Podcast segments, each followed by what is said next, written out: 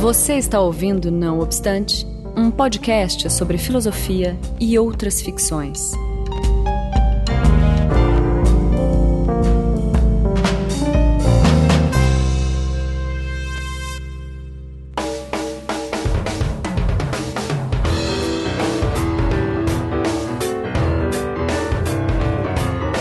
Começando mais um Não Obstante, eu sou Marcos Beccari e hoje eu tô com meu parceiro do Anticast, Rafael Ancara. Olá, Diga pessoas. Oi, tudo bom? Tudo já. Obrigado por ter topado. Para entrevistar o professor Charles Feitosa, que está aí conosco. Diga oi, Charles. Olá, olá Marcos, olá Rafael. Seja muito bem-vindo. Obrigado. O convite. a gente vai falar hoje sobre possíveis relações entre a filosofia e a cultura pop. Então eu vou fazer uma breve descrição do, do, do Charles. Posso chamar assim? Pode, é, tá. que, é, é, é Obrigado. e daí qualquer correção, qualquer, enfim, equívoco que eu cometer, é só me corrigir, tá ok? Então, Charles Feitosa é doutor em filosofia pela Universidade de Freiburg. já não sei. Freiburg.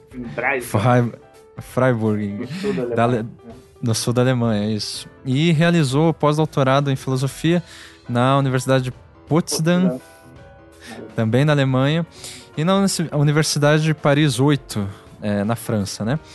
É, atualmente é professor e pesquisador no programa de pós-graduação em artes cênicas da Universidade Federal do Estado do Rio de Janeiro, na Unirio.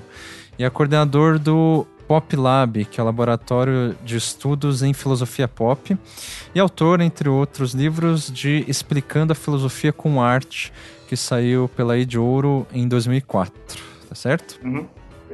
E suas pesquisas são focadas em estética filosófica, moderna e contemporânea, atuando principalmente nos temas é, relacionados ao corpo, à imagem, à performance, à cultura brasileira e à cultura pop em geral certo? Isso aí, isso aí. então vamos passar rapidamente por um recado, antes de entrar propriamente na, na pauta. Você pode mandar o um recado aí pra gente, cara? Posso. Então, o, o Não Obstante é uma parceria entre filosofia do design e o Anticast. Isso já acontece há uns cinco anos. Isso. É, então, a, o, o Não Obstante tá com essa periodicidade toda e esse programa está sendo feito. É graças a essa parceria e pelo Patreon, que é o sistema de financiamento coletivo lá que tá mantendo o Anticast. Isso. E uh, como que funciona o Patreon? A pessoa doa lá um, um valor, é, pode a partir de um dólar, e doa mensalmente e vai recebendo recompensas de acordo com o valor doado. Então tem várias categorias lá, dê uma conferida.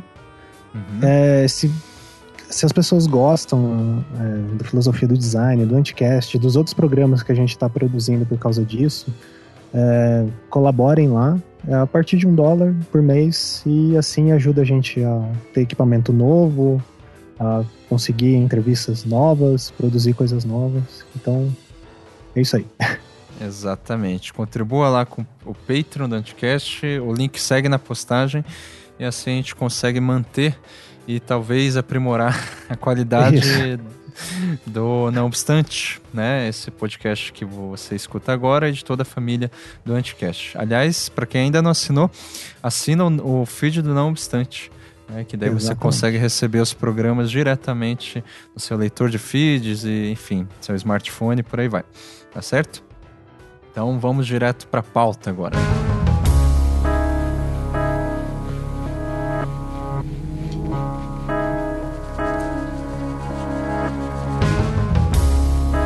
Professor Charles. Estou por aqui, pode falar. Afinal, o que é filosofia pop?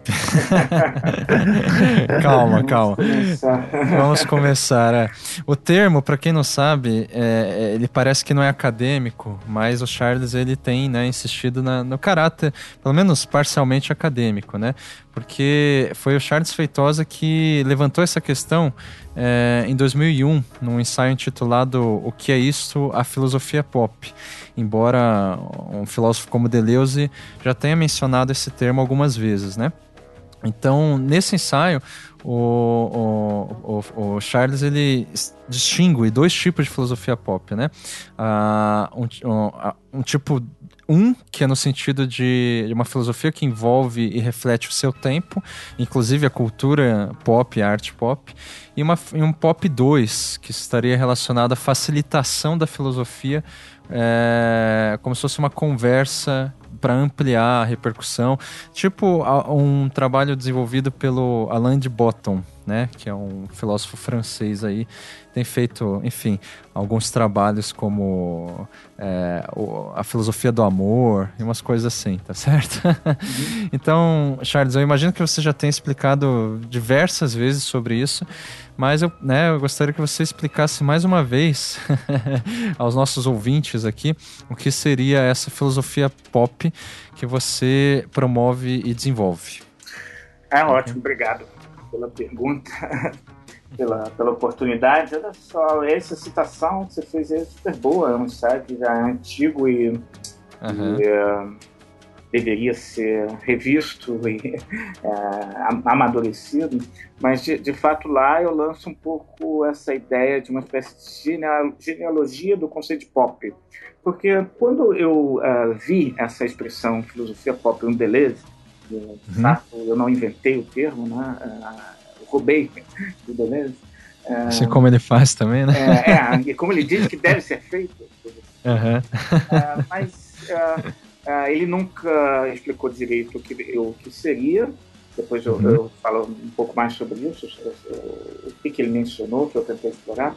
Mas além disso, eu fiquei um pouco irritado, porque na verdade eu sou mais do, do heavy metal, do progressivo. Acabou de morrer um baixistas é, o baixista da, do Yes. do Yes, uma das bandas que eu mais escutei, eu fui no show do Rock Rio. Você nunca Sim. foi afeito ao pop, enfim. Não, e uh, sempre tive o pop como um certo inimigo, inclusive do rock, né, vamos dizer sim, assim. Sim. Eu, eu, confesso que eu, uh, a minha primeira sensação foi de irritação e, uh, e correndo um pouco atrás, tentando, conversando é, com algumas pessoas também que estudam beleza há algum tempo. Finalmente eu recebi a dica excelente, foi até de um, de um filósofo francês é, que escreveu uh, vários textos sobre ele, foi aluno, um dos alunos prediletos do Deleuze, o François uhum. Zurabishvili, uh, uh, que tem alguns livros traduzidos em português no Brasil, já faleceu. Mas, enfim, ele me deu a dica, Charles, o Deleuze disse isso na década de 60, não estava ainda essa história da cultura pop tal, como a gente é, hoje associa a Michel Teló, Madonna, essa coisa comercial, simplificada. Sim. Ele estava pensando, a referência dele era arte pop nos anos 50. Sim. E, e, disse também que na França, na década de 60, pop era um termo meio genérico, genérico para falar da música alternativa, inclusive rock também. Então, preciso dar essa contextualização. E aí eu vi essa teoria de que existe o pop 2, que é esse pop simplificador, comercial, é, especialmente na música, né? Uma música feita de forma muito rápida, é, uhum. para consumo, facilmente esquecível. E, uh, e, um pop 1 que seria a arte pop. Uh, a partir Entendi. dessa divisão do conceito de pop é que eu comecei a pensar dois tipos possíveis de filosofia pop. Uma filosofia pop 2, que seria também uma excessiva facilitação, simplificação, e aí não é exatamente isso que eu quero fazer. É, eu acho isso também um problema, porque acaba virando um pouco de autoajuda. Existe um livro que eu. É, é, no ano passado, dois anos atrás, fez bastante sucesso, que chamava Nietzsche para Estressados. Não sei Sim. se vocês chegaram a ver esse título. Isso aí é um bom exemplo de, de um livro de filosofia pop 2, entendeu? Em aeroporto uhum. tem bastante, né? É, é, é.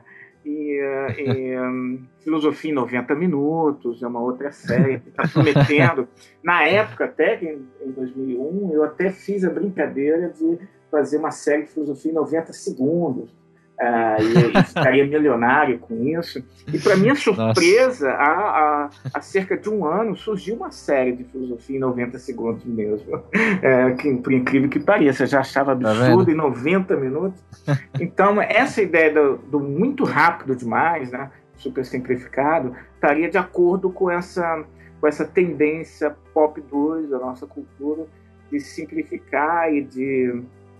Um, uh, facilitar demais. A ideia uhum. era facilitar sim, mas não a esse ponto, não a ponto de virar autoajuda. Nietzsche nunca Sim. é, é autoajuda para estressado, nem consolo para estressado, ao contrário, Nietzsche é para nos estressar é, e nos uhum. mobilizar, né? É, essa que é a ideia da filosofia. Então, o que eu fui procurar ver qual era da arte pop que o, o Deleuze hum, se inspirou. Ele diz essa expressão três ou quatro vezes, só sem ah, avançar Sim. muito. E uma das vezes ele diz assim: tem uma outra maneira de articular conceitos e imagens, mas ele não diz qual. Então eu fiquei pensando, pô, a maneira tradicional de filosofia, a, a associar conceito e imagem, a gente usa a imagem como uh, exemplo do conceito. Uhum. Então eu quero discutir a liberdade, aí eu pego um exemplo que pode ser da pintura, um, da ópera, ou mais recentemente do cinema ou até do videogame. Não importa quão contemporâneo é a, a obra de arte que você está usando, é, uhum. A relação é muito tradicional, como Platão, mito da caverna, né? Você usa uma alegoria, uma imagem para defender a sua visão de mundo, a sua ontologia, seu projeto político. Uhum. Quer dizer, você faz a arte e as imagens geral, uh, trabalharem, é uma espécie de trabalho forçado, porque elas estão sendo obrigadas a isso, a trabalharem uhum. para o conceito. Uh, e a, a, a, minha ideia é que as imagens, as obras de arte, elas têm uma polissemia, uma multiplicidade, de, um potencial de possibilidades de significação. E quando elas são obrigadas a trabalhar para um conceito, elas estão sendo escravizadas, estão sendo empobrecidas. Então eu imaginei uma filosofia pop seria uma outra maneira de relacionar conceito com imagem, em que conceito faz parceria com imagem, conceito se deixa guiar pela imagem, não impõe o sentido para a imagem. Isso seria Sim. o básico. E aí, para terminar isso, a, a inspiração da arte pop é que o Andy Warhol e essa galera estavam numa lógica é, de questionar a hierarquia entre, isso eu falo lá no manifesto, né, entre uhum. alta e baixa, alta e baixo na cultura, né, uma hierarquia uhum. que é muito antiga, da qual a própria filosofia faz parte, aliás, e, uh, e o Edward embaralhava essas coisas, colocava coisas do elementos da vida cotidiana, da cultura de massa. Uh, uh, a gente tem vários exemplos disso. E Sim. com isso ele, de uma forma, é, é, um detalhe importante também, muito bem humorada. Ele fazia uma, uma mistura de de, de, de uma coisa para rir e para pensar e ao mesmo tempo uhum. questionando essa suposta superioridade de uma alta cultura. Então, são esses os elementos que eu tento trazer para a filosofia pop. É, de alguma maneira, uma facilitação, tira a filosofia dessa torre é, acadêmica inacessível, mistura com questões do cotidiano, com questões é, da cultura de massa, mas permanece sendo algo crítico e denso e ao mesmo tempo algo que pode ser bem humorado. É esse o contexto né, da, da, é, da proposta. Não, é, excelente. Quando você fala ainda sobre é, esse, esse, ponto da, da filosofia pop, é, da, enfim, de uma certa subsunção da, das imagens e tal em relação ao conceito, e que isso seria algo, uh, pelo que eu entendi, negativo, né, em relação a, a uma filosofia pop, pelo menos de categoria 1, né, uhum. nessa, nessa taxonomia. Eu lembro que é, isso me, assim, eu só lembrei assim de rapidamente que o Foucault, é, quando ele se, é, uma vez ele se referiu à filosofia do Deleuze, né, ele ca caracterizou a filosofia deleuziana como um teatro filosófico, né, é, que faz os filósofos voltarem à cena como máscaras de suas próprias máscaras e tal, é, como Sócrates, a máscara de Sócrates esconde um riso sofista, umas coisas assim, eu não lembro direito. É, o, é um, um, um é pouco isso. E eu diria é. até, cara, que um, uh, talvez os, uh, não é mesmo uma invenção a, a, ideia da filosofia pop, não só porque Sim. eu roubei isso uh, do uhum. Deleuze, quer dizer, eu levei um pouco à frente essa ideia, mas também Sim. não é uma invenção no sentido de ser contra, fazer uma outra forma, reinventar a filosofia, mas eu acho até uhum. que é para voltar para alguns aspectos uh, originários da filosofia que se perderam. Eu acho, por Entendi. exemplo, os sofistas tinham esse caráter. E eles foram uhum. muito é, criticados na época pelo Platão e Aristóteles, é, pelo Platão e Sócrates, essa dupla, mas eles Sim. tinham essa dimensão performática do pensamento. Envolvia uhum. corpo, envolvia encenação, envolvia máscaras, né? É uma espécie de teatro que eles estavam fazendo, uma conjugação Sim. das artes cênicas é, com o pensamento e a filosofia pop se conecta com eles de alguma maneira. E o que é a minha uhum. mais radical ainda, que eu sempre tento defender isso, é que todos os grandes filósofos, mesmo que eles tenham tido essa essa visão um pouco autoritária em relação às imagens, isso eu acho que é uma constante uhum. bom sentido de imagem, mas todos eles estavam tentando pensar o seu tempo, pensar uhum. a sua época, uh, uh, pensar o seu contexto. Uh, então, Sim. isso da filosofia pop que a gente quer pensar, o contexto brasileiro contemporâneo, algo que não é feito na, pela filosofia no Brasil, isso uhum. é retomar o originário da filosofia. Todo filósofo fez isso. Né? É, Sim. Que... Você falou dos sofistas e é. tal, é, e que não é necessariamente uma contra-filosofia e tal. Também, então, portanto, é, não seria algo assim próximo à, contra-história da filosofia que o Michel Onfray tem levado a cabo, assim, por exemplo. É, não sei se você né, eu, eu já, já, já dei uma olhada na, uhum. em, é, é, contextualizando é um... só para o ouvinte, o, o Michel Freire fez uma, todo um tratado, né? Eu acho que tem seis volumes, uhum. é, sendo o primeiro deles sobre os sofistas e mostrando essa contra é, é, essa contraparte, né? Da, os, da... Os, os, autores que foram que não ficaram no mainstream, né? Exatamente, foram negligenciados, é. Outra lógica. Mas eu até diria, esse é um bom pretexto buscar uma outra ideia que eu acho que é a mais difícil da filosofia pop, mas esse aqui é um vamos dizer assim, um princípio básico enquanto estratégia, a gente uhum. acha que tem uma, uma predominância na tradução, não importa sobre qual questão, que Sim. aponta para determinadas hierarquias, que pode ser a hierarquia do conceito sobre imagem, essa que eu já mencionei, mas pode uhum. ser a hierarquia do pensamento sobre o corpo, do masculino sobre o feminino, né? é, do dos filósofos platônicos contra os sofistas, dos filósofos é, da homens, metafísica, é, né? é. contra a, as filósofas, mulheres que foram desprezadas. Sempre teve Sim. essas hegemonias. A gente acredita que tem vários movimentos escapar dessa hegemonia, mas a maioria deles são movimentos de contra. E aí é que uhum. eu acho que o Michel enfrenta um pouco.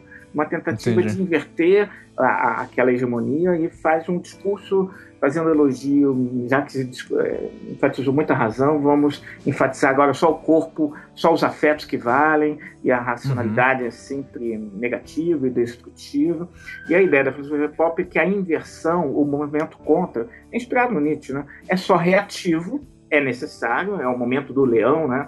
Uh, uhum. o ouvinte, que também, uh, só para contextualizar, a famosa imagem do Zaratustra, do Nietzsche. Zaratustra, é. é do, que é do cabelo, do leão e da criança. E a criança, é. Isso. é. O camelo seria aquele animal que suporta tudo, suporta a hegemonia, as uhum. hierarquias, uhum. o leão é o que se revolta. O problema é que se, esse se revoltar não é suficiente, você pode ficar preso nesse, nesse jogo e afirma um novo Deus no lugar do Deus anterior. E o que a gente está querendo é o que a gente chama de transversão, ou seja, transverter essas categorias aí entre é, conceito e imagem, pensamento corpo, uhum. razão e afetos, e também entre os filósofos ditos tradicionais e os, os que foram rejeitados, e não simplesmente colocar o que foi rejeitado agora como é, o que está em evidência, mas embaralhar essa lógica toda e tentar fazer uma coisa diferente. E aí, uhum. é, se você me perguntar o que é transverter, eu não sei, mas eu posso dizer o que, que não é. Não é só fazer contra, contra a história da filosofia ou inversão Sim. desses modos. Mas ah, é, no caso da história da filosofia, eu acho que ah, seria pensar que não existe uma única história da filosofia possível, mas várias uhum. possíveis. E que elas não têm que seguir um fio cronológico, né? Você poderia pensar Sim. que, sei lá, coisas que o jovem Hegel escreveu, na verdade foram inspirados pelo Nietzsche, e embaralhar essas, essas uhum. isso, É isso que a gente está procurando. Então, é o Michel Onfray, ele está dentro de um movimento que eu acho que prepara, de alguma maneira, a filosofia pop, mas o que a gente está uhum. querendo é uma outra coisa. Entendi. Você falou sobre o, uh, o corpo. Aliás, só para é, concluir essa questão do Onfray, é que eu vi em algum lugar, é, enfim, eu não sei exatamente aonde, que o Onfray ele se, colo se colocava. É, é, de certa forma, contra também a filosofia pop Sim. do próprio Deleuze e tal, como se ele fosse uma filosofia alternativa, é, sabe? Faz sentido. é, mas eu, eu, eu, acho muito interessante, é, ao invés justamente de uma resistência, de fazer essa frente contrária, né? Uma história da filosofia como o próprio Deleuze faz, não invalidando a Donfrey, que eu acho interessante também, mas o Deleuze ele pega, né, até autores como Kant, sei lá, Bergson e tudo mais, e faz uma história da filosofia totalmente distorcida, né? É, isso é muito bacana. É, é. Isso bem, uh, um aspecto que a gente acha maneiro dele fazer, ele, ele, diz que produz, né, uh, resultados disso que são meio monstruosos, porque você Isso. olha e fala assim, isso pode ser Kant. Mas ao mesmo tempo você olha e fala, mas eu estou vendo, o Kant está ali, né? É, é, é, é, por aí, é nesse hibridismo mesmo que a gente está que a gente está apostando. Legal. Então, você tinha comentado sobre a questão do corpo e dos afetos, né? É, uma das linhas de pesquisa que você é, se debruça é, diz respeito aos estudos da performance, aos discursos do corpo e da imagem. Né? Nessa linha, você reflete sobre o corpo como um catalisador da cena, seja no teatro, na dança ou nos rituais é, cotidianos. Né? É, a gente sabe que o corpo, na tradição ocidental, sempre foi relegado a uma espécie de apêndice secundário ou enfim insignificante da alma ou da mente, né? Isso com base na metafísica do Platão e do Agostinho, né? A partir da qual a tradição é, judaico-cristã foi construída e sob influência principalmente da cisão cartesiana entre corpo e mente, né? Res cogitans e resistência, hum. se não me engano. É, e o homem ocidental ele consolidou uma série de empecilhos no trato com as questões do corpo é, seja é, os seus sentidos e prazeres, as possibilidades é, do corpo e os limites. Então, é, é, é, recorrente no pensamento ocidental, isso eu acho que não é novidade para ninguém, a ideia de que o desejo sexual traz consigo consequências negativas diversas. Né?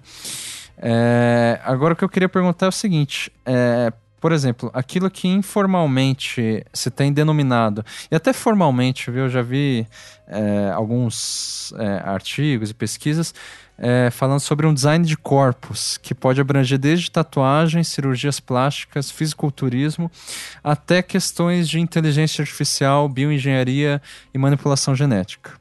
Então, o limite desse assunto é apontado, me parece, por diversas narrativas cinematográficas recentes é, principalmente relacionados à ficção científica, né?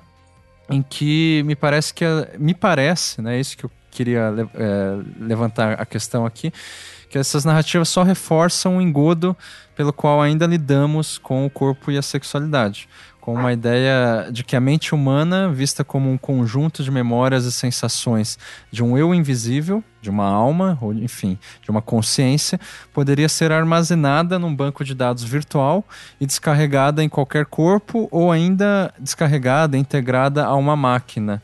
Né? E os exemplos no cinema e na literatura mesmo são vastos. A gente pode pensar no Hair, que é um filme recente né, sobre inteligência artificial. A gente pode pensar uh, no chip. É chip que fala, cara? É, é, Shep, Shep, isso. É, que é, que é um filme bem recente, é, daquele diretor do, do Distrito, Distrito 9, 9, né? Esqueci o nome dele. Isso. Enfim, eu queria perguntar, Charles, como você enxerga essa questão? Ou seja, se essas narrativas é, que vão tender, né? Eu tô pegando essa questão da, de armazenar a, a mente ou a consciência humana num banco de dados virtual, ou enfim, descarregar no corpo essas questões da, da, da inteligência artificial, por exemplo. Você acha que isso reforça ou está indo para outro caminho em relação a essa cisão cartesiana da mente e do corpo? É uma perguntinha simples. vamos ver quando vocês vamos ter um, mais uma hora e meia só para conversar sobre essa. Então, não sei se eu, se eu, vou conseguir responder, mas trazer algumas outras perspectivas, né? É, de uhum. fato, eu acho essa questão fundamental. Eu trabalho esse problema em diversas frentes, vamos dizer assim, nessa conjugação entre filosofia e artes cênicas, mas também tentando pensar no nosso momento. E um, uma das minhas questões é justamente isso, pra, até para dar uma. É, é, um bom pretexto para tentar dar um exemplo do que eu estou chamando de transverter. Né? A gente pode dizer uhum. que na tradição filosófica, é, é, isso Nietzsche aponta muito bem. Ele chega a dizer que a, a filosofia pode ser resumida a uma má interpretação do corpo, a história de interpre, má interpretações do corpo. É, Sim. É, e, e, e, e, o Heidegger, mais tarde, vai dizer que o Nietzsche só inverteu isso, né? Ele só uhum. fez um elogio do corpo e está numa coisa meio fisiológica, biologizante, e por isso, para o Heidegger, o Nietzsche ainda é metafísica, porque ele só faz um elogio ao corpo simples, tentando se opor à, à suspeita levantada contra o corpo desde Platão e metafísica afora. Ah, a ideia que eu sempre penso é que a gente tem que conseguir transverter essa lógica, escapar dessa uhum. oposição corpo e mente, e oposição quer dizer hierarquia, né? A mente, em geral, uh, como sendo mais importante que o corpo, uh, para escapar disso a gente tem que evitar o contrário, que é a supervalorização do corpo, principalmente dessa maneira hum, neurocientífica, biologizante, uh, que é um pouco um trem da nossa época e que eu acho uhum. que afeta de alguma maneira o cinema, né? Uh, mas Sim. escapar dessas duas lógicas para uma outra coisa que eu também não sei o que, que é, mas que tenta evitar essas duas uh, dimensões. Me parece sim, respondendo claramente a sua pergunta, que esses modelos, todas essa, essa, essas tecnologias de design do corpo parecem uhum. estar escapando da dicotomia, mas na verdade estão a reafirmando da, de uma maneira invertida.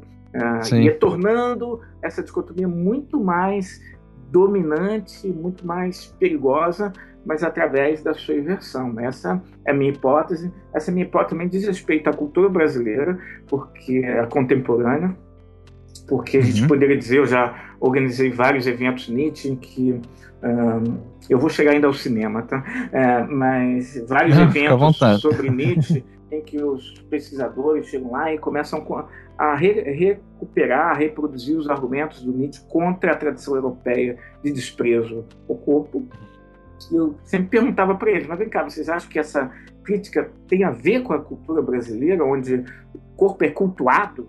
Sempre uhum. o que você acha? Dado o culto ao corpo na nossa cultura, é, você acha que no Brasil nós não somos nihilistas? É, nós não estamos nessa lógica metafísica? Ou que aqui nós fazemos um tipo de nihilismo à brasileira? É um niilismo tropicalizado, uma forma. É, e eu estou pesquisando sobre esse tema, já escrevi alguns textos sobre isso, sobre a questão. Excelente. É, sobre o niilismo europeu, que Nietzsche chama niilismo europeu. E um dos aspectos uhum. deles é o desprezo pelo corpo. E a pergunta, Sim. se tem um culto ao corpo aqui, isso quer dizer que nós escapamos do niilismo ou que a gente está fazendo um niilismo brasileiro? Quer dizer, uhum. um niilismo invertido, essa aqui é a minha hipótese, porque o que está em questão é qual é o corpo que é cultuado e se esse modo de culto ao corpo, tal como é feito na nossa era contemporânea, não só está acirrando a dicotomia uh, uh, cartesiana através do seu contrário. É um pouco a hipótese Sim. mesmo que eu estou trabalhando.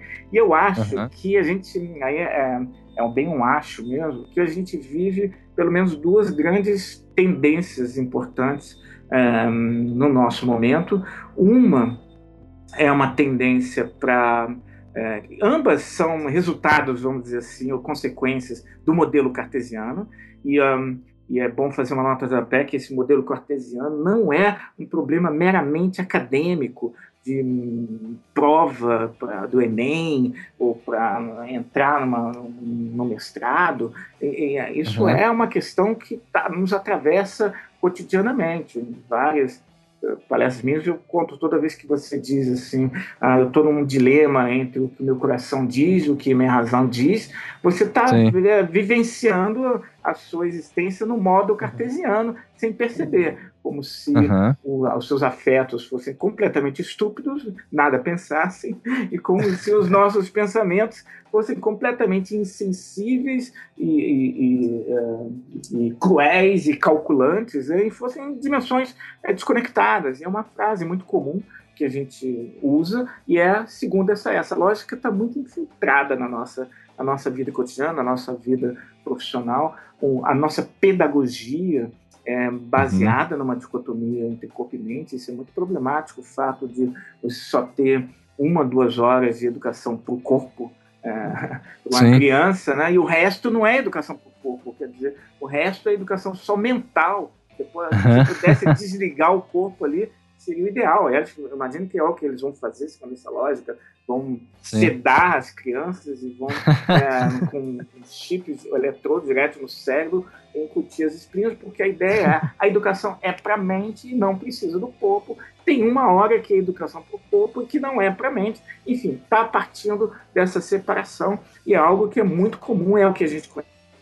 A gente foi treinado nisso, e a gente está uhum. é, tá muito arraigado nessa lógica, é muito difícil escapar dela. Sim. Não é um problema meramente erudito, é isso que eu quero defender. Esse é um problema uhum. político, é um problema pedagógico, é um problema Cultural, né? existencial, né? é, tem a ver com a, nossa, com a nossa vida no sentido mais radical. Então, a, a minha ideia é que tem duas consequências, tendências possíveis, ambas saindo, saídas dessa dicotomia. Ou uma tendência é, para uma crescente desmaterialização do corpo, Uhum. Ou seja, uma ideia de que sempre. Ah, isso, a construção, a, a ideia de que um eu tá, é, é, é, a essência do sujeito, não é corpórea, é invisível, é imaterial, pode ser quantificada, é, pode ser armazenada é, num HD. É, uhum. isso seria essa tendência se vê muito. É uma das tendências da arte contemporânea também, e que aparece no cinema também.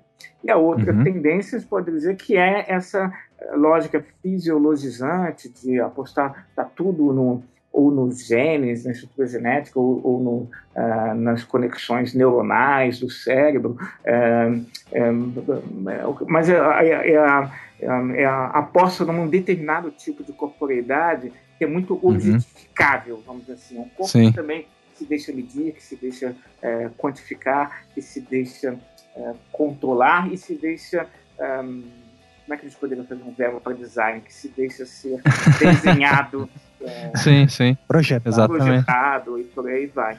E a ideia uhum. da filosofia pop, mas eu acho que não, da filosofia contemporânea, dos filósofos que interessam, como Deleuze, Foucault, Heidegger, Merleau-Ponty, Derrida, essa galera aí estão todos tentando escapar a essa, é, propor alternativas a essas, a essas dicotomias, cada um um pouco da sua maneira, né? Uh, mas sempre apostando ou na lógica do paradoxo, na lógica da ambiguidade, na lógica do quiasma do Merleau-Ponty, para você ouvir Sim. falar disso.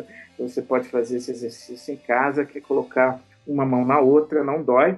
E quando a gente coloca uma mão na outra, fica bem claro que não dá para, ou fica obscuro, não dá mais para você perceber qual é a mão que toca, qual é a mão que está sendo tocada. Uhum. Quando a gente coloca a mão na outra, rola aí uma, uma relação de interação, de, de co-determinação, é, em que é, é, rola um, um, fluxo. Ambas as mãos estão sendo tocadas e, e tocam, e você só pode traduzir em mão sujeito e mão objeto, mão ativa e mão passiva, se você fizer um, um raciocínio a posteriori. Essa é mais ou menos uhum. a ideia. Então, essa ideia do quiasma é um modelo que o Merleau-Ponty vai falar que é o que está em jogo na nossa relação entre, entre visível e invisível, entre corpo e pensamento. É uma relação sempre de correciprocidade, está tudo contaminado é, pela sua dimensão oposta e de uma forma tão estrutural que você não pode separar. Então, é, é o que essa galera do, do contemporâneo está fazendo. E aí, para fechar, é, eu acho que o cinema aponta para essas, repercute essas, essas tendências. A gente vai ver no cinema contemporâneo tanto apontando para uma acirramento. E é engraçado, você tem razão. Quanto, às vezes, até o filme que é o mais moderno em termos de tecnologia, que está apontando para uma, uma situação do futuro a mais. É, ficcional e a mais uhum. surpreendente, e aquela é que está se baseando num modelo mais antigo, que é um modelo Sim. platônico de cartesiano é, de separação. Um bom exemplo disso é o Matrix, né, que é de 99, é mais antigo, mas que é, uhum. foi um grande marco no cinema por conta dos efeitos especiais, por conta da própria proposta, mas era ele estava baseado numa concepção extremamente eh, dicotômica, de ideia de que as ideias de que o, esse mundo que você está vendo é falso e tem um mundo verdadeiro por trás, isso é, é, é, é, é Platão.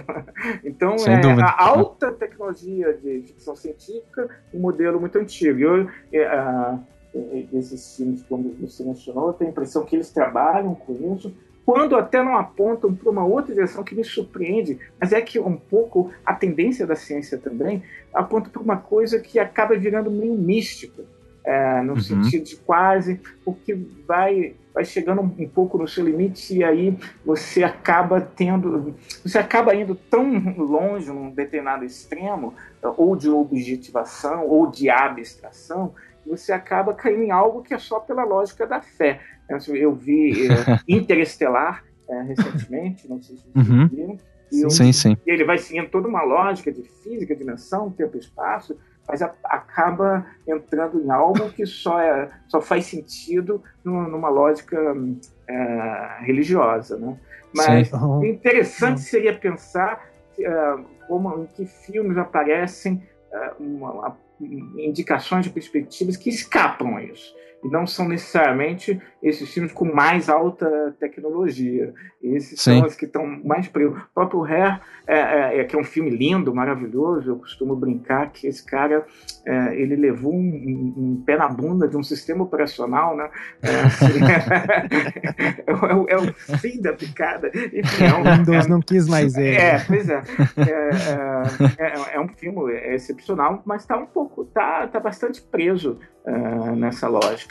Enquanto que talvez Sim. a gente pudesse encontrar em, em, filmes que não tem toda essa tecnologia de efeitos especiais, uh, um, perspectivas para quebrar com essas dimensões. Eu mencionaria o filme do Tarkovsky, é, por uhum. exemplo, uhum. é, mas talvez não precisaria ir tão longe, como, por exemplo, o Playtime, do Jacques Tati. É, Sim vocês conhecem. Só para dizer que é, essas, o, essas A Pele que Habita. Oi? Eu, eu, lembrei da Pele que Habito do. Pele que do, do Almodóvar. Do Almodóvar, é, é, é exatamente. É. Pelo menos ele questiona, né? Isso, não, não, não chega. É. Né? Uhum. Mas desculpa, eu te interrompi. Não, tudo bem, é, mas é isso. Quando ali uma. No, no filme do Almodóvar, a imaginação é que está guiando, não é? Eu acho uhum. isso. E, e, no Interestelar, me parece que é uma racionalidade que está guiando a imaginação e chega a um ponto que fica. Um, que não é mais ficção científica, é, é um filme religioso, é, é um, é um rude movie in, é, religioso interestelar, vamos dizer assim. Sim. Ancara, você, quer, você queria perguntar alguma coisa ou não? Não, não. É, acabou não? Você acabou comentando. que ótimo.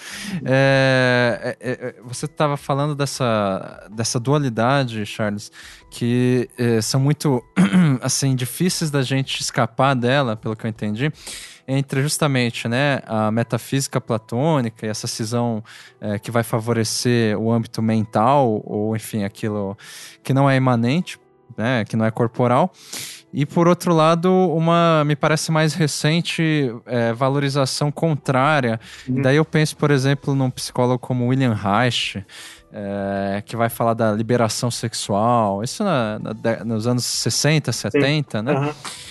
Que vai, assim, combinar, por exemplo, eu lembro de um de um caso das é, que estavam fazendo teste. Isso, se eu não me engano, foi o Zizek que falou em algum lugar, o Slavoj Žižek, uhum. que, né, alguns até chamam ele de filósofo pop. Enfim. Sim, é, em alguns é, aspectos, é. Pois não é. sei se é um ou é dois. pois é. Mas enfim, que ele fala que há um, uns experimentos na indústria pornográfica de você sentir um prazer mais real do que o prazer sexual que é uma espécie de é, estimulação diretamente no, no cérebro, que faz, sei lá, uma mulher ou um homem ter orgasmo sem precisar de nenhum estímulo imagético ou tátil ou corporal, que faz a pessoa, enfim, gozar assim da, de uma hora para outra. É é, e daí vem essa promessa de, de ser, né, esse enunciado de ser um prazer mais real, já que ele é mais direto e não mediado, ele seria imediato, né? Uhum. Uh, então, é, eu acho que essa, essa é, uma, é uma questão é, entre outras possíveis, que, a gente, que, que me parece interessante pensar o corpo assim. Em que medida esse mais real, na verdade, não diz respeito ainda a uma crença indireta de que o cérebro é mais real que o nosso corpo, ou que aquilo que, enfim, vai diretamente estimular alguma reação fisiológica é mais real do que, de repente, uma, uma experiência mais é, ocasional, imagética, afetiva. É, enfim, de que maneira é, o nosso corpo, ele, nesse, é, como que ele está se integrando à máquina, daí a gente pode pensar no caso dos do ciborgues e tal. E no limite, eu penso inclusive na, na, na, na experiência da morte como uma experiência do corpo, né? Que já não me parece ser eu posso estar totalmente enganado, uma experiência tão religiosa ou angustiante quanto se supunha antigamente. Eu vejo, por exemplo, nas narrativas da é, do cinema, nas narrativas coletivas e na pesquisa científica, que a preocupação é cada vez mais dirigida aos estados intermediários, que se configuram como formas de vida artificial. Isso a gente vê desde os vampiros da literatura, passando pelos replicantes da ficção científica, que são os. os como chama? Androides, né? Chegando uh, até zumbis aos zumbis, é. Ou, enfim, no, caso da, da, da, medicina, os pacientes terminais que são mantidos vivos. Sim. Pela tecnologia uhum. médica, né? Daí eu fico pensando, assim, eu, eu sei que eu tô fazendo tudo num bojo meio maluco aqui, né? É, eu incluiria, inclusive, umas novas patologias que me parecem, você falou em zumbi, né?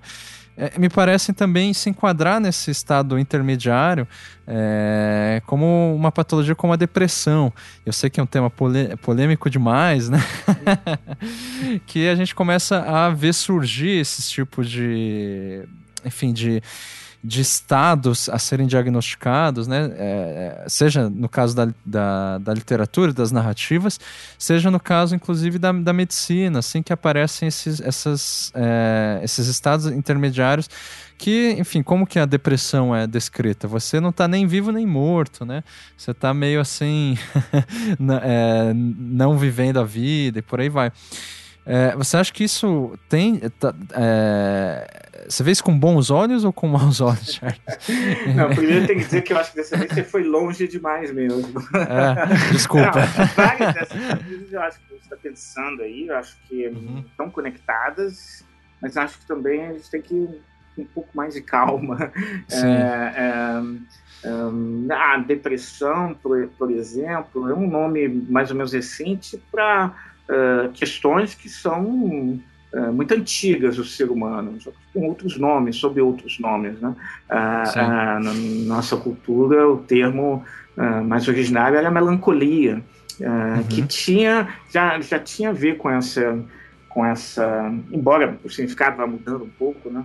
mas já tinha um pouco a ver com esse, esse estado meio intermediário que está um pouco fora da própria existência de alguma maneira. Mas eu não, não, acho que.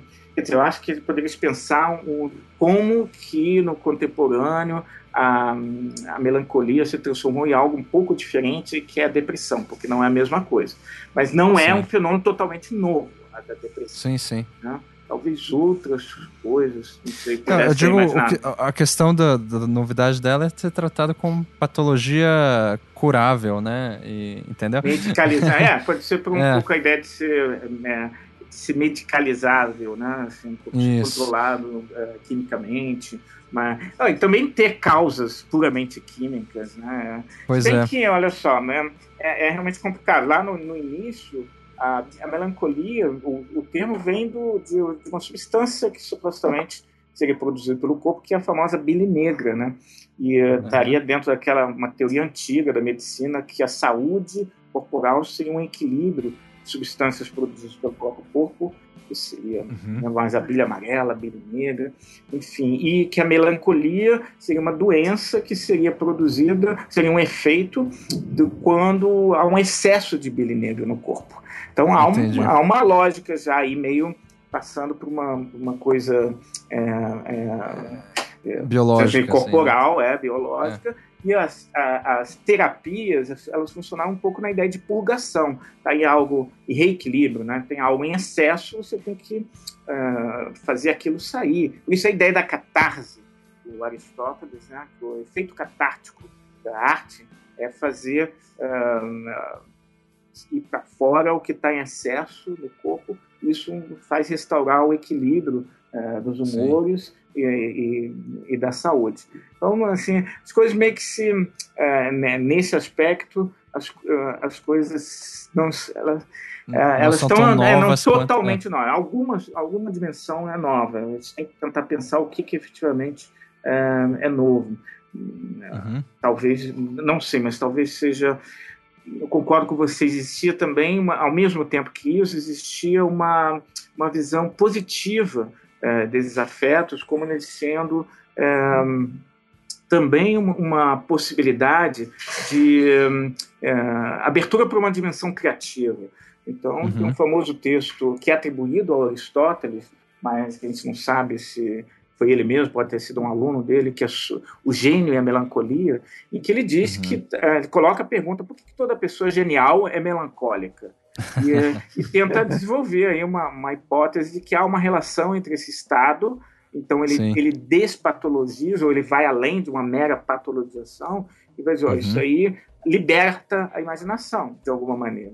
E isso Sim. talvez a gente tenha perdido, ele virou uma coisa só patologizada e, uhum. uh, uh, e, de repente, e perdeu o último... essa ambiguidade. É, a última fase disso, de repente, é o jansenismo do século XIX, né? Que vai justamente elogiar a melancolia e tal. Enfim.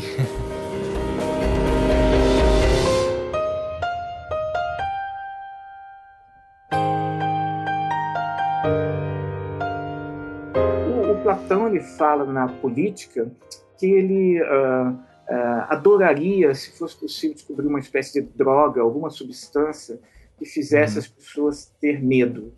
E ele diz que seria ótimo, se você for político, se for um rei, se você tivesse acesso a uma substância que fizesse as pessoas ter medo de você. Você governaria uhum. de maneira mais fácil. E ele diz: a gente ainda não achou essa substância, já achou uma substância que faz perder o medo, que é o vinho. Né? E aí ele faz uma, uma, reflexão sobre isso. Quer dizer, um pouco essa lógica que a gente vive hoje, né? uma, uma, uma coisa meio é, a indústria farmacêutica, uma farmacopolítica, vamos dizer assim, uhum. é, isso não é totalmente novo. Era um sonho que já estava, é, que já é antigo, é, mas que né, vai se aperfeiçoando, vai, vai se desdobrando. Né? É, você falou dessa questão mais, sei lá, é, política e tal, daí eu quero aproveitar para perguntar sobre a questão do simulacro. Para é, a gente entrar nessa questão de pensar o contemporâneo a partir dessa chave. Né? O simulacro, eu estou entendendo aqui como uma simulação de si mesmo, assim, ah. que é enquanto a, enquanto a simulação ela é, é uma imitação de algum modelo, o simulacro ele representa algo que não possui nenhum equivalente, né? Sim. Uh, enfim, são imagens autorreferenciais. E daí no livro famoso do Baudrillard, né, que é um filósofo contemporâneo, chamado Simulacros e Simulação, ele assinala uma insatisfação com o simulacro dos estilos de vida contemporâneo, como, como se fosse uma estetização cotidiana que para ele só expressa um desejo desesperado de camuflar certo vazio existencial que ele tem visto assim como algo que tem alastrado a sociedade de maneira geral. É, e particularmente eu desconfio que essa avaliação deprecia, é, depreciativa do simulacro, que ainda é recorrente na crítica cultural, e daí a gente pode pensar em indústria cultural, né, desde Adorno Sim. até, enfim, Bauman, Lipovetsky, Lyotard, uhum. é, me parece que essa avaliação ela depende inteiramente da exigência romântica por uma realidade mais pura, ou mais autêntica, ou mais feliz, enfim. Uhum. Né? Uh, dizer que tá tudo se tornando mais falso, eu acho que é essa grande é, o denominador comum desses teóricos que eu falei, né? A, a vida está se tornando mais falso. Isso para mim implica uma exigência de uma contraparte verdadeira, portanto platônica, né? Então, mas isso assim, questões mais cotidianas, é questão de perguntar assim, por que que uma fotografia não seria seria menos real do que a imagem que a gente vê é, enfim, na, na, no cotidiano, né? Ou, enfim, a televisão ela oferece uma variedade gigante de imagens de um dado acontecimento que é muito maior do que aquela que o indivíduo poderia ter visto se tivesse presente no local. Né? Então, os meios de comunicação em massa acabam propondo uma imagem que é muito mais diversa e rica e às vezes até contundente do que aquela oferecida por qualquer realidade. Isso é um dos da, das questões do, do simulacro, mas, por exemplo, a imagem da felicidade prometida por uma marca de refrigerante, ela também é autorreferencial, né? Então, ela é um simulacro. Enfim, é, a importância do simulacro, né, me parece ser de anular essa distinção entre original e cópia. Mas a pergunta que eu queria te fazer é de que maneira você pensa sobre essa questão de simulacro no mundo contemporâneo. Você, você de fato é, tá, é, inclina a essa, estaria inclinado a essa avaliação mais depreciativa de uma vida mais, é, enfim, desesperada, que está e vazia ao mesmo tempo, como se fosse uma solidão compartilhada, ou não? Você vê com bons olhos a questão do simulacro?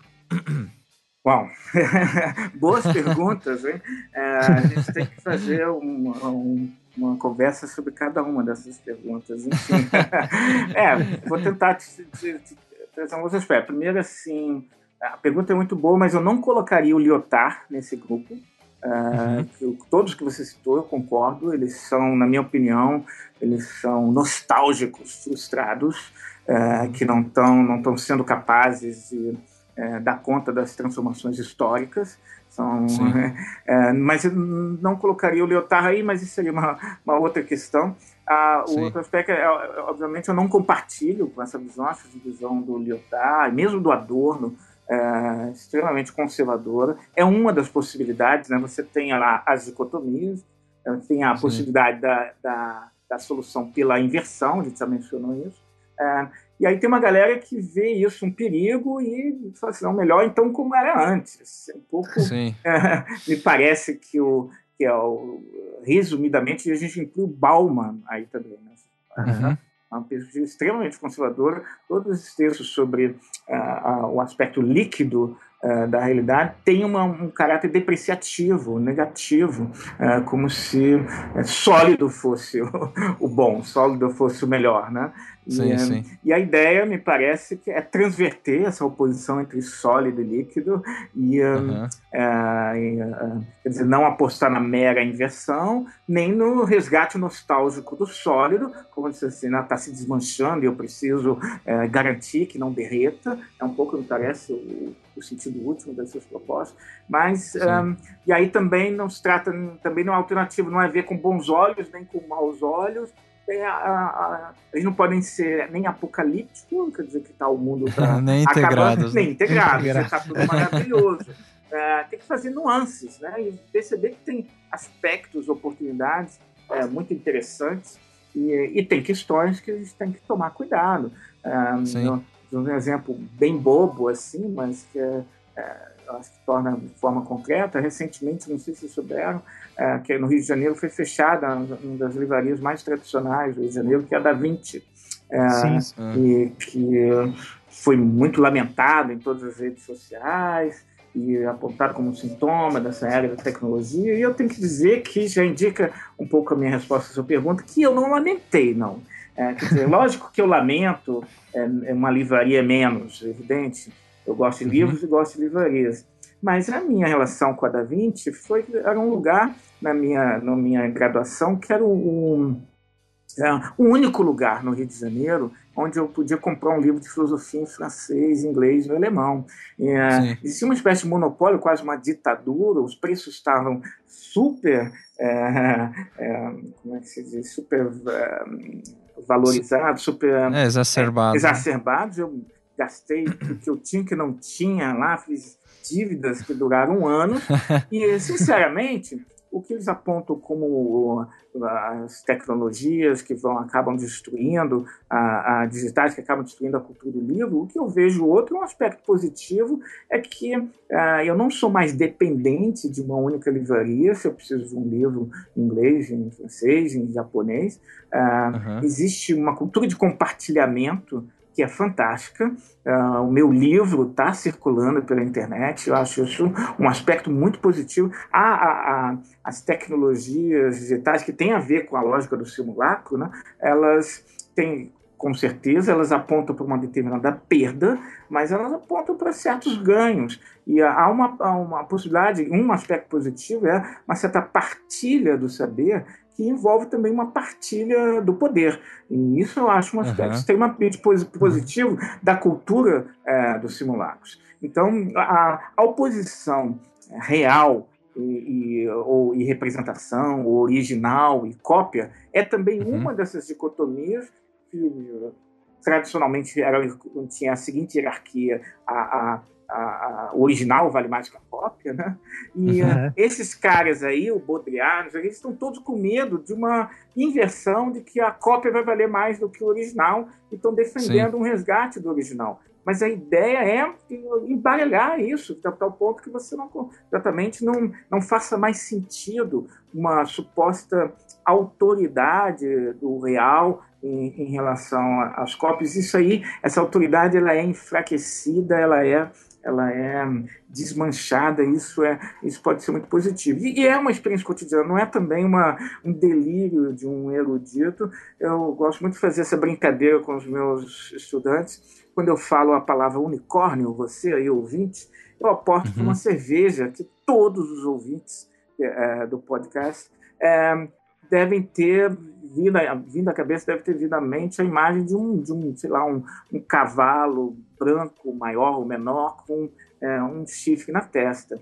E essa imagem é mais ou menos parecida de todo mundo, sendo que ninguém viu, viu na, na realidade, nisso que a gente chama a realidade real, é, verdadeira das coisas. No entanto, é, é, o unicórnio faz parte da nossa realidade cultural do simulacro, tem força. Ele, é, um, um, unicórnio talvez tenha mais força de realidade do que talvez um unitorrinco, que nunca encontrei um, não vi, sei que existe. Mas está entendendo? A, a, gente tem que repensar essas categorias. E essa que é, que é a gente pensa também no próprio. Um, ah, outro exemplo que eu gosto de dar do, do, do Don Quixote quando eu falo Don Quixote, eu digo pro, aqui né, para vocês que eu vou numa festa fantasia de Halloween vestido Don Quixote, todo mundo mais ou menos imagina, ninguém vai confundir com o Sancho Pança, todo mundo sabe uhum. que aí a ideia é, é, um cara mais magro, talvez com um cavanhaque meio alto,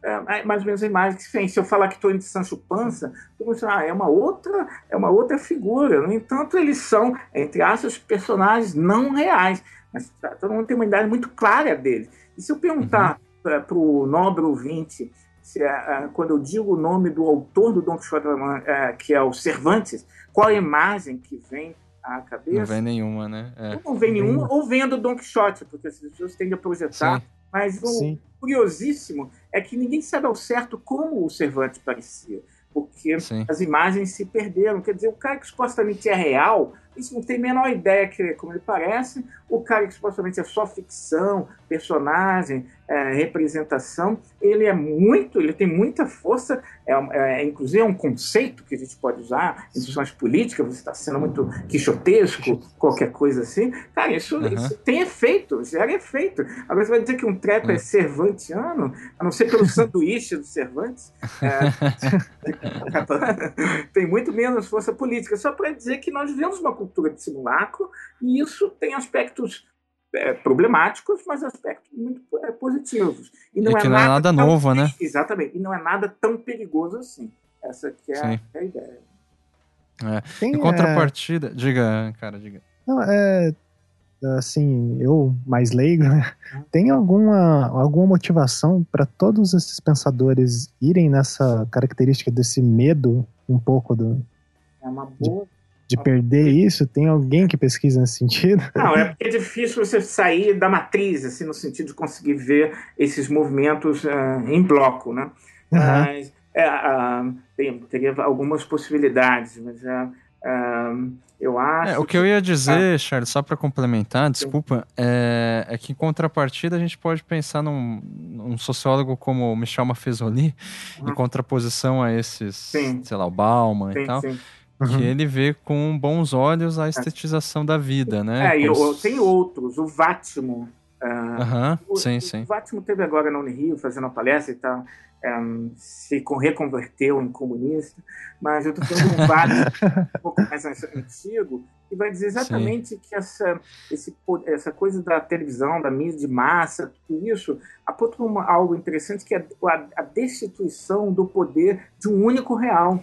Há uma uhum. potência da, da, da inflação das das imagens do simulacro, no sentido mesmo de uma liberação em relação a isso. E não, isso não necessariamente conduz a um niilismo, mas pode conduzir a uma circulação uh, de verdades, a outras, outras partilhas uh, do saber. Ele vê isso de uma forma muito positiva e eu tendo a concordar com ele. Assim, não ingenuamente, mas achando que há uma dimensão positiva também uhum. nisso. Né?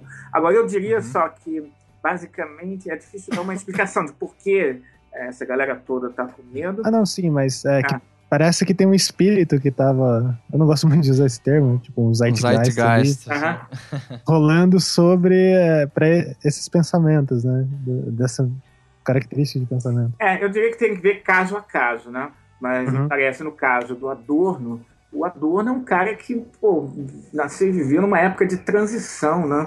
E, uh, então ele foi educado de uma forma moderna, mas está vendo surgir essas questões todas do mundo contemporâneo.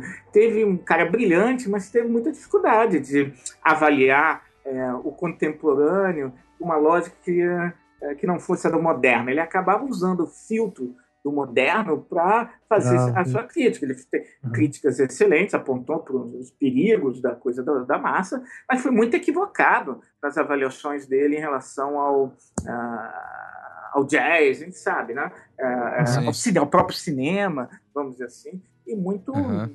negativista. Ele tem uma coisa que eu acho que é, é o oposto da filosofia pop, que ele diz assim que a, a num determinado texto, ele diz que se você está se divertindo com alguma coisa, você está aderindo a essa coisa, você é, é, é cúmplice, né? E isso tá é se alienando, né? É, uma postura muito radical. A, a, a proposta do José Pop não é essa. A proposta é que você pode se divertir com algo e ser crítico aquilo. Uhum. Né? Uhum. E, uh, uh, e você pode, às vezes, não se divertir com algo e defender aquilo. Entendeu? Então, essas coisas não Sim. são necessariamente coladas. É uma outra é uma outra abordagem desses fenômenos. Uhum. Eu quero dizer que no caso do Adorno, me parece que isso é um cara que está um pé aqui, um pé lá, e está tendo dificuldade de fazer uh, essa transição. E outros pode ser de manutenção de um status quo, né? É porque dentro dessa cultura em que existe o sólido, é, determinados discursos ainda é, têm mais validade do que num, num, num momento em que as coisas se liquidificam. Ah, uhum. Não sei, tem que avaliar cada, é, caso a caso. Cada, Mas a nostalgia é tanta nostalgia como a tentativa de inversão e até diria a outra postura que se impõe, então não existe verdade alguma, porque é uma possibilidade. É o que essa galera tem medo, né? Um, ah, uhum. Quando aquele menino uh, alemão uh, virou papa, o Ratzenberger, ele publicou um texto uh, que foi eh, reproduzido em todos os jornais do mundo, inclusive na Folha de São Paulo, já tem algum tempo. Que o título é mais ou menos assim: o verdadeiro inimigo do mundo contemporâneo não é o terrorismo, mas o relativismo. E aí Nossa. ele defendia o argumento exatamente isso: que nessa cultura em que não existia mais o sólido, o verdadeiro, uh, tudo estava ali com efeito, e o que acontecia era fim total do bem e do mal, da moral, das religiões e da convivência possível. E isso uhum. não é relativismo, isso é niilismo. Né? Quando, Sim. porque não existe mais verdade, eu não acredito mais em nada. E aí, porque eu não acredito em nada, é, ou eu vou destruir, ou não me, não me importo com nada, isso é, de fato é perigoso. Então, as alternativas a essa cultura macro é eu não acredito mais em nada, é um niilismo, é uma uma possibilidade que aparece nos filmes e que é, é muito comum na vida cotidiana, essa tentativa uhum. de é, nostalgia, de tentar recuperar o, é, o que se perdeu, né? Uh, e aí tem uma galera, do mesmo jeito que tem esse bloco aí, tem um bloco que está trabalhando e fala assim, pô, a gente pode a gente não sabe, porque a gente não foi treinado, a nossa pedagogia é uma pedagogia dos sólidos e não dos líquidos, mas uh, a gente tem todas as condições de aprender a, a viver dentro dessa lógica da pluralidade. E é um, é, um, é, é um exercício de experimentação, só não é fácil. E aí, uhum. é, tentando responder a sua pergunta, o Heidegger, em Ser Tempo, Heidegger que está em má fase, muito desqualificado no momento por conta é, da publicação dos cadernos negros recentemente, mas eu acho que isso não desqualifica a filosofia dele como um todo. É, ele diz é polêmico é, demais. É, isso é polêmico. Isso também é um outro tema. É, mas, de qualquer forma, ele diz, em tempo, ele diz que uma tendência do ser humano, do Dasein, como ele diz, é preferir o que é mais leve. E é mais leve uhum.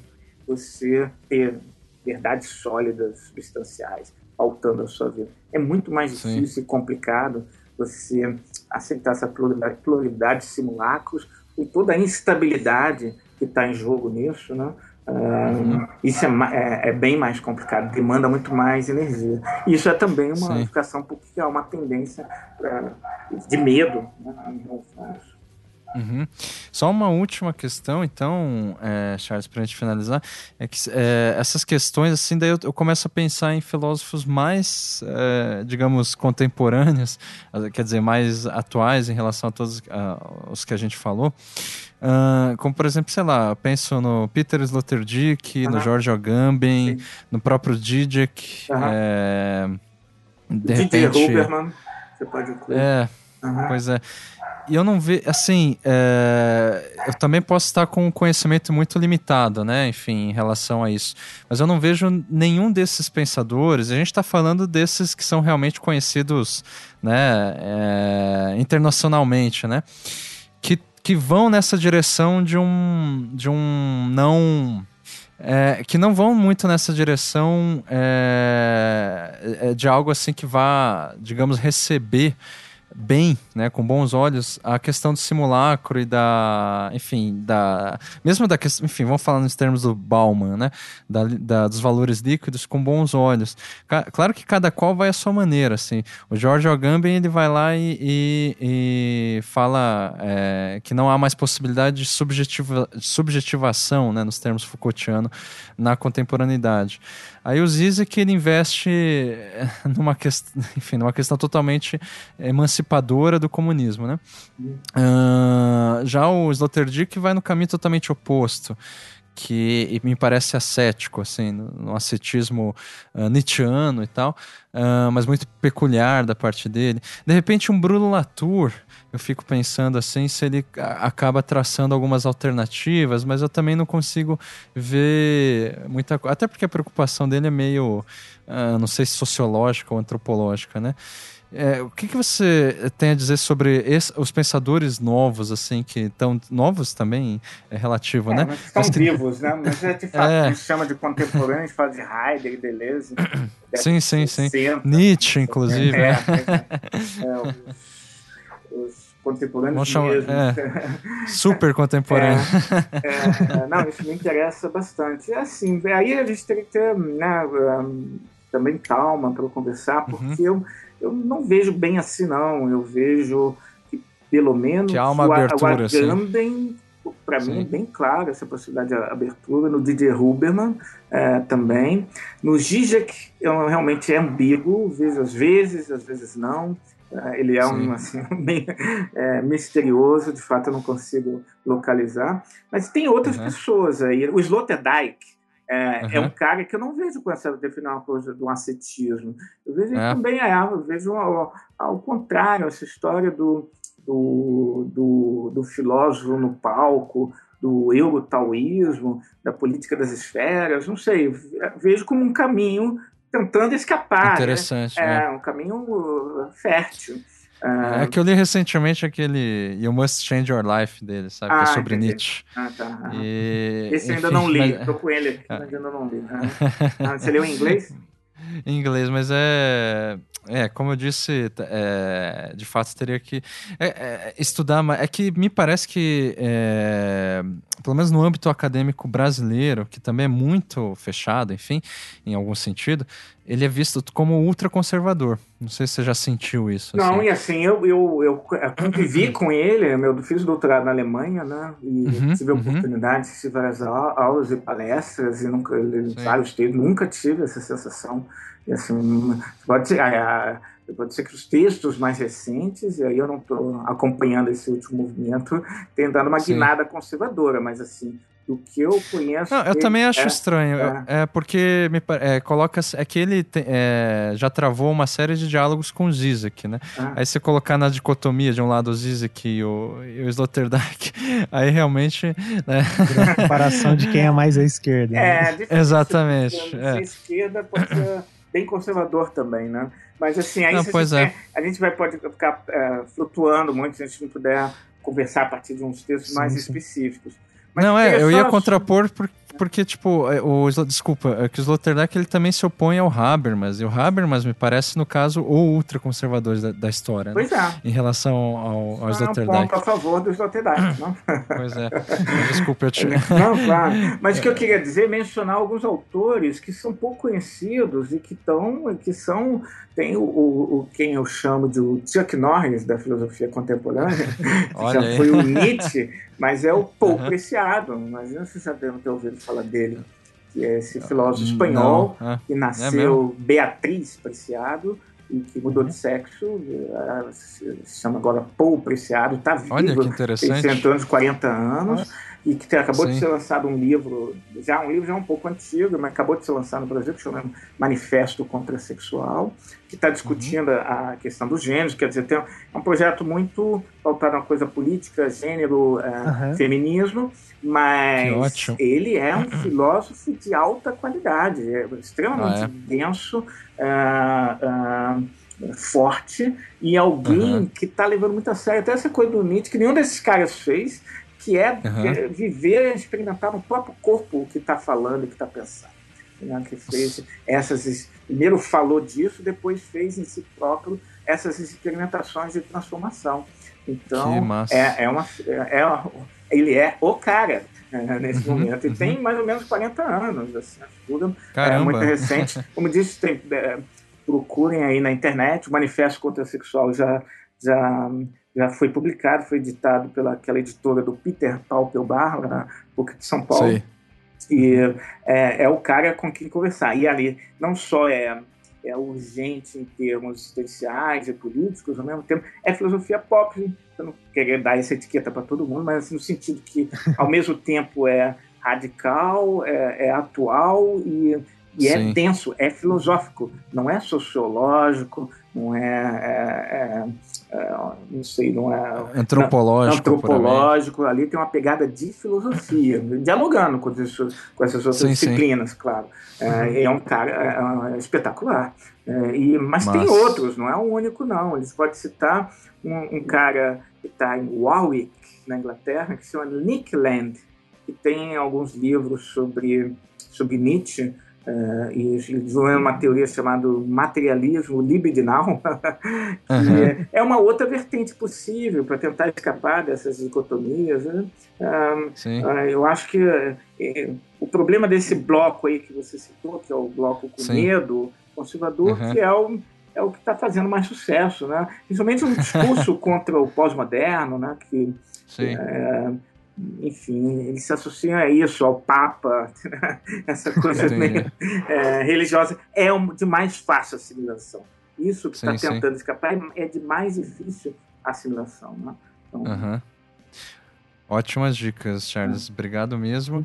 E eu quero, é, eu quero agradecer mais uma vez e pedir desculpas também pela amplitude aí da, das, das perguntas, é, porque realmente sejam vidas também com a mesma amplitude, né? Quer dizer, Sim, claro. entrar no clima.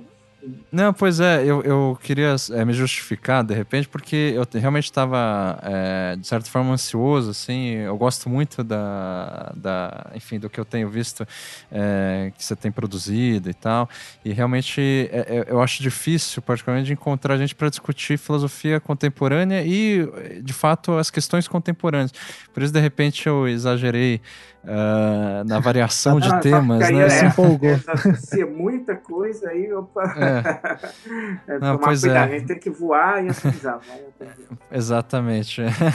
Ou ficar, né, no, no... Não, não, alguns saltos não tanto no... eu acho que é importante, é. entendeu? Para não ficar também sim, só... Sim isso não é o que a gente tem aqui é na academia. Uma discussão lá sobre o parágrafo 23,5 do Kant e qualquer tentativa de fazer uma conexão com o mundo contemporâneo, de não, não, não sei falar sobre isso, não posso falar pois sobre é. isso. Aí não dá pois é. também, é. né? É. Mas a ideia não é inverter, é transverter. Não, pois é. Eu lembrei daquele mito do rapidamente da, da, do Ícaro, que ele tinha que. O, o, pai dele aconselhava, eu não lembro quem era o pai dele agora, o nome. Mas enfim, para ele não. Dédalo, exatamente. Para ele não chegar muito perto do sol, nem perto do chão, né? Pra ele exatamente. No, no entremeio, é. é. Enfim, é, obrigado mesmo, Charles. Desculpa eu aí. Eu agradeço é, vocês aí qualquer pelo, coisa. convite, a oportunidade. Depois, se vocês Legal. quiserem que eu sugira nomes para vocês conversarem também. Também. Pô, seria excelente. Seria. Excelente mesmo. Então é isso, né? Vamos encerrar aí com uma pérola de sabedoria. De repente, o Ulisses de Homero ainda está acorrentado no navio até hoje escutando um alucinante canto. Né? Será? Será que. Fica aí uma pergunta no ar. Uhum. Tá? Obrigado mesmo, Charles. Obrigado e vamos dar tchau aos ouvintes. Tchau. Tchau. Tchau para todos. Um abraço.